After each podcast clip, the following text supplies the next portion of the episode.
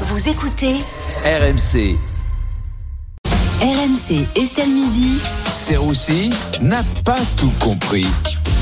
Salut Vincent, ça va? Bonjour Estelle, ça va et vous? Écoutez, euh, moi ça va très bien, je viens, de, je viens de payer ma taxe foncière. Enfin pour la payer, j'ai dû vendre mon- mon appart du coup, mais sinon ça va très bien.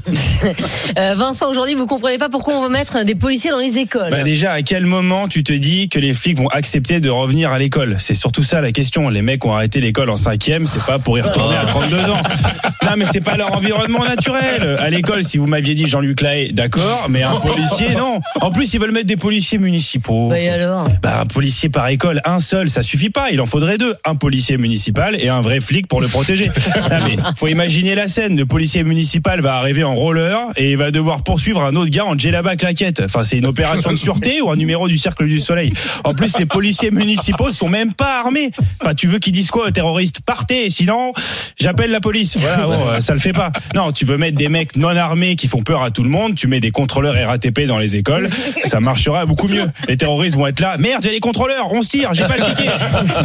Mais vous, vous pensez pas quand même que cette mesure pourrait être efficace pour lutter contre les attaques dans les écoles? Si, si, si, si vous mettez des, des policiers armés et formés, pourquoi pas? En revanche, il faudrait quand même vérifier que les flics en question ne soient pas affiliés à la France Insoumise. Ah oui. Tu me diras, bon, ils sont pas beaucoup, euh, mais pour peu qu'il y ait un ou deux flics qui aiment bien Daniel Obono, voilà, t'as un terroriste qui va arriver dans l'école, le flic qui sera là. Regardez les enfants, un résistant. Non, c'est pas Jean Moulin, c'est Jean Mouloud. Bienvenue, monsieur. non, mais un flic dans chaque école, euh, c'est bien, mais bon, en vrai, un prof dans chaque classe, ça serait pas mal aussi. Euh, Vincent, dans Estelle Midi, on a aussi parlé des discriminations que subissent les personnes âgées, euh, notamment au travail. Et en effet, bon, je, voilà, je vais essayer de traiter ce sujet, euh, même si je sais que je suis en terrain hostile étant donné l'âge des personnes autour de cette table.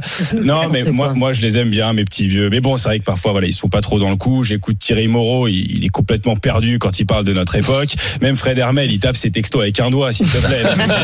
Et après, il dit ouais, mais au moins, je me trompe pas. Bah oui, un mot toutes les deux heures, Fred, tu risques pas de te tromper, oui, forcément.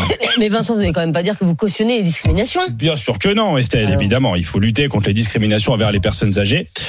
Mais, euh, oui, oui, moi aussi je fais des oui mais. Euh, excu- non mais excusez-moi, mais les préjugés, les préjugés sur les vieux en entreprise, c'est quoi? On nous dit qu'on n'est pas assez productif, bah c'est vrai. On nous dit qu'on maîtrise pas les nouvelles technologies, bah c'est vrai. On nous dit qu'on conduit trop lentement, bah c'est vrai. Enfin, en fait c'est vrai, Estelle. Les vieux c'est comme un panneau de stop, un panneau stop sur la route. Ça sert pas toujours à grand chose, mais il faut les respecter, c'est vrai. Mais comment on fait pour lutter contre ces discriminations? Bah, il y a eu le Covid, hein, euh, pour en finir, mais on- on n'a pas saisi cette opportunité.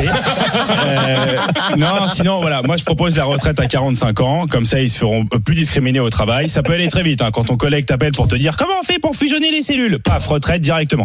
Non, moi je préfère évidemment euh, respecter quand même les vieux et j'ai un vrai respect pour les personnes âgées. Moi aussi, un jour, j'aurai 40 ans.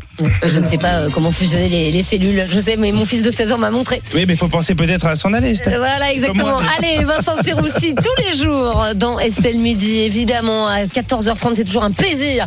Euh, Vincent Serroussi, que vous pouvez retrouver en podcast. N'hésitez pas sur rmc.fr, l'appli RMC et toutes vos applis euh, de téléchargement.